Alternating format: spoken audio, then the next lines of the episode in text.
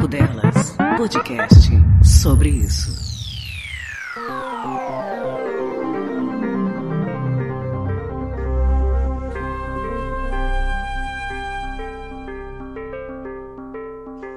Oi, pessoal, tudo bem? Então, né, desgraça porque é bobagem. Eu não havia comentado com vocês, assim, me lamentei por um monte de gente, mas ainda não tinha me lamentado aqui. Mas eu me emancipei, né, dos meus pais. Na verdade, me emancipei não, fui emancipada. Meus pais cataram as coisas que o pai cria o filho pro mundo. Se o filho não vai pro mundo, o pai faz o quê? Dá tchau e mete pé. Os meus pais pegaram as coisas, se mudaram para mais perto da praia e eu fiquei na minha casa. Porque, né, trabalho por aqui. E aí agora eu estou enfrentando os problemas da vida adulta de um adulto emancipado. Inclusive, não recomendo, é horrível. E não tô 100% ainda, que meu irmão ficou comigo. Mas eu gostaria de contar para vocês sobre o primeiro perrengue, dentre outros que já enfrentamos. Mas o primeiro assim grande, a preocupação assim que você tem que ter sempre em mente que eu não tinha pensado, mas me estrepei.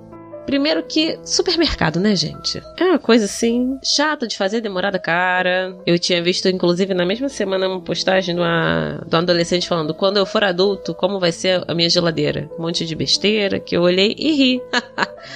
tá bom. Você sabe o preço daquele negócio ali, daquela bebidinha ali? Láctea do Alpino. Você não sabe, né? Tutupom. E aí, eu tive que fazer supermercado na primeira semana morando sozinha com meu irmão. Detalhe que eu tinha falado com ele: Pedro, a gente vai ter que ir no supermercado amanhã, porque não tem comida. Ele, não, Patrícia, tem sim, claro que tem. Aí eu virei e falei assim: então tá bom. De madrugada, Pedro ainda estava trabalhando. Mentirinha. E sentiu fome. Foi na geladeira, não tinha nada. O que tinha precisava de leite, não tinha leite. Ele cogitou fazer o quê? Comer achocolatado puro, porque era o que tinha. Aí no outro dia eu acordei e ele desesperado: Patrícia, não tem nada. Eu, hum, te disse. Fomos no supermercado. E fizemos a primeira burrice do dia, que foi ir no supermercado próximo do horário do almoço, sem ter almoçado antes. Que aí você vai com fome. E o adulto, ele perde um pouco do filtro quando tá com fome no supermercado. Ainda ficamos ali, ó, firmes no propósito de não se estrepar e não gastar dinheiro desnecessário. Fizemos as compras do mês, foi caro pra caralho. Viemos para casa. Chegamos em casa já era pra lá de Bagdá, né? Umas duas da tarde, não tínhamos almoçado, ou seja, a gente tava roendo o pé da mesa. Beleza, fazer o almoço. Aí meu irmão virou e falou assim: vou comer qualquer coisa que tiver aqui. Resolveu fazer o quê? O famigerado miojão. Tudo bom. Ele lá ligou o fogo e botou o miojo para fazer. Sendo que assim, o noob da vida adulta não tinha considerado quando foi comprado o gás da última vez. E aí o gás acabou antes de você conseguir fazer um miojo. Acho que nenhuma emoção é mais sincera do que a tristeza na hora da fome. Porque o meu irmão, ele simplesmente começou a chorar.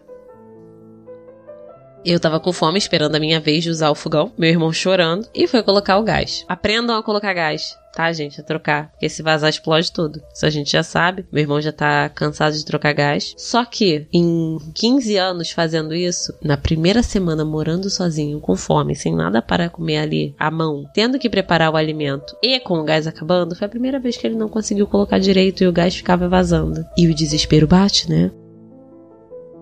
Mas perseveramos, conseguimos. Tivemos que comer meu miojo e ninguém morreu. A minha dica é, galera: primeiro, não esperem a comida acabar para ir no supermercado. Segundo, vejam quando você comprou o gás para saber quando ele vai acabar.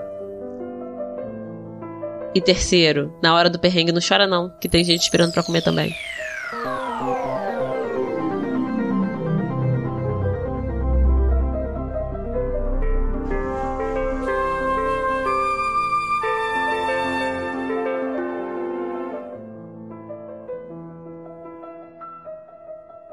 Você ouviu Papo Delas, podcast sobre isso.